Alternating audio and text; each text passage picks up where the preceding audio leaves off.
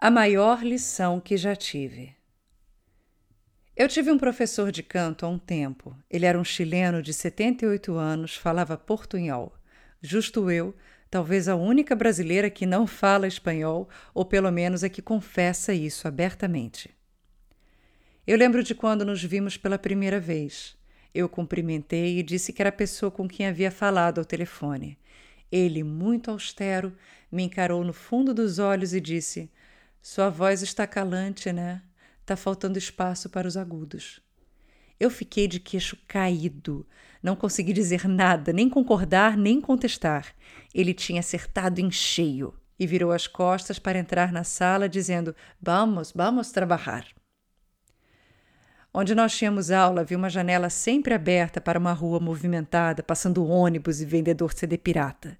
E ele, no seu portunhol, falava baixo, virado para o piano, não explicava quase nada, dava ordens bem simples que eu mal conseguia ouvir. Eu entendia só algumas palavras, ficava sem jeito de pedir para ele repetir pela terceira vez e seguir a aula, torcendo para que eu estivesse seguindo na direção certa. E mesmo assim, Sentia que caminhava aos saltos. Minha voz falada então mudava drasticamente. Ele me chamava de principessa. Tudo o que eu queria na minha vida era ser capaz de ensinar como ele. Na época, eu tive um namorado abusivo com quem tinha uma relação bem conturbada. A gente estava sempre brigando pelos motivos mais irreais e toda semana a gente terminava. Era extenuante. Eu cheguei a me atrasar para aulas por causa de drama que ele fazia. Até houve uma vez, chegando para uma prova na faculdade, eu encontro com ele na porta querendo continuar discussão. Desnecessário dizer que toquei muito mal naquele dia. Mas se tem algo de bom que ficou foi a minha capacidade de deixar meus problemas do outro lado da porta. Ainda com todo o nervosismo que eu passava, quando eu chegava para a minha aula de canto, eu estava ali inteira. Pouco importava se eu tivesse dormido mal de chorar a noite toda, ou ainda que por vezes sabia que saindo de lá ia ter que lidar com uma situação espinhosa. Eu criei na minha cabeça um escudo contra todas essas interferências, porque não admitia que coisas desnecessárias atrapalhassem a minha hora mais importante na semana. Não estava aberto para a negociação perdê-la. E levo isso sempre Seja cansaço, fome, preocupação, a aula é minha e ninguém tasca. É algo que sempre repito aos meus alunos e aplico quando a aula é minha. Aquele é um tempo para mim, para colocar a serviço do que eu quero fazer. Qualquer coisa que não sirva a este propósito ou atrapalhe, o lugar é do lado de fora. Quando minha aula acabar, eu trato disso ou volto a chorar em desespero. Mas nem é este o ponto que vim tratar hoje. Eu já estava subindo no elevador e lembro de meu ex ficar me segurando no telefone, ainda que eu repetisse várias vezes: Eu tenho aula agora, não posso falar mais. Desci no andar, caminhei até a porta e ele não dava trégua. Até que disse: Não posso mais falar, vou desligar agora. Eu entrei na sala jogando o telefone no fundo da bolsa, brigando com toda aquela angústia e todo aquele drama desnecessário dentro de mim. E minha aula começou. Meu professor me orientando nos vocalizes e eu diante do espelho cantando. A minha voz não estava rendendo, não encaixava, estava trêmula. Eu sentia que a qualquer momento eu ia cair no choro. Até que caí. Chorei de frustração, estresse, desespero e mais sei lá o que cobrindo meu rosto. Meu professor quieto, com as mãos pousadas no colo, olhando impassível para o tampo do piano à sua frente. Em um instante eu parei de chorar, enxuguei as lágrimas, pedi desculpa e pedi que voltássemos à prática. Ele, uhum, não se moveu. Eu em silêncio, assistindo ele ficar na mesma posição. Vitor, desculpa. Podemos voltar, por favor. Uhum. E lá se foi outra leva de silêncio até que percebi que ele ia tomar o tempo dele e a mim só cabia esperar. Quando eu me resignei calada, ele disse: Principessa, é bom quando choramos porque uma música nos toca ou vemos algo que nos emociona, sim? Ele dizia sem me dirigir o olhar. Sim, bastante. Algo que nos arrebate, não é? Quer dizer que estamos vivos. Eu concordei, mesmo sem compreender onde ele queria chegar com aquilo. Quando choramos por amor, quer dizer que estamos morrendo. Curioso que neste dia eu ouvi cada palavra do que ele disse. Aquilo foi um choque correndo à minha cabeça. Por uma fração de segundo eu esqueci meu choro.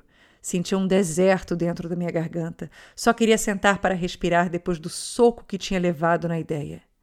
E ele, vamos, continuou a tocar. E eu cantei, sem sentir que minha voz tremesse, sem nenhum grão de areia no caminho, só focada ali, no que fazer. Foi uma frase que espantou uma série de problemas que não me deixavam cantar naquele dia. A regra que diz que se algo está na sua cabeça vai sair na sua voz é tão séria e profunda como tudo que cabe dentro de nós. Precisamos praticar, nos alimentar bem, beber bastante água, cultivar hábitos saudáveis, mas tudo isso não pode salvar nossas vozes das pressões internas de ciclos que devemos romper. Não adianta querermos cantar sobre coisas bonitas se só o que habita nossos corações é angústia, drama, culpa, medo, frustração. Ninguém está aqui dizendo que a vida seja perfeita, mas a gente sabe que existem algumas relações em nossas vidas que só roubam energia, só criam obstáculo e não nos dão nada em troca e elas só existem porque nós ainda insistimos em alimentá-las, quando bastaria quebrar o ciclo. Outro dia eu escrevi sobre a necessidade de dizermos não, e que ao tomarmos uma decisão, precisamos entender que escolher é excluir e que algumas coisas precisarão ficar do lado de fora para que possamos atingir nossos objetivos. Mas eu creio fortemente que o que Vitor me dizia naquele dia é além disso. A felicidade é um combustível insubstituível para nossa expressão, e a voz é apenas um dos caminhos que temos para isso. Uma vez ouvi de um amigo: viver naquela situação é jogar uma pá de cal em tudo que você faz na sua vida para evoluir como cantora. E não podia ser mais verdade. Eu tive aula com o Vitor durante três meses só. Depois ele veio a falecer por um câncer que já tinha tomado da base da coluna até a garganta. Era o que dava a ele as constantes dores nas costas que ele achava que eram da friagem. Parece que o fim da história com ele é triste, mas eu prefiro prestar atenção em outras coisas. Meu tempo com ele foi curto demais, mas a semente que ele plantou em mim jamais morreu. Foi só depois de ser sua aluna que eu me sentia capaz de começar a ensinar, porque ele me mostrou que era preciso escutar na voz e não deixava passar nada. Quando nos conhecemos, ele já estava doente, mas eu pude aproveitar seus últimos dias. E saber que ele não definhou em uma cama até que não houvesse mais sombra dele para o câncer comer era um alívio. Quem o conhecia sabia que aquele sofrimento ele jamais ia suportar. A parte que eu acho realmente triste foi que meu namoro sobreviveu a ele. O que significa que a maior lição que ele me deu demorou para ser totalmente compreendida. Normal, né? Quando o conhecimento é amplo demais, leva-se um tempo para absorvê-lo. Mais de um ano depois, eu consegui voltar a ter aulas de canto. Demorei a achar alguém que fosse capaz de ocupar o lugar dele. Não por afeto ou apego, mas que eu sentisse que fosse capaz de me guiar à mesma qualidade que ele me levava. E um dia ouvi: O que você anda fazendo? Eu não reconheço a sua voz de um mês para cá. Eu parei por um instante e me dei conta que dois meses antes eu tinha terminado de vez aquele namoro que eu tinha. Mesmo longe, as lições do Vitor ainda reverberavam. Muito obrigada por me escutar. Até a próxima. Este texto foi enviado à minha mailing list no dia 8 de novembro de 2019.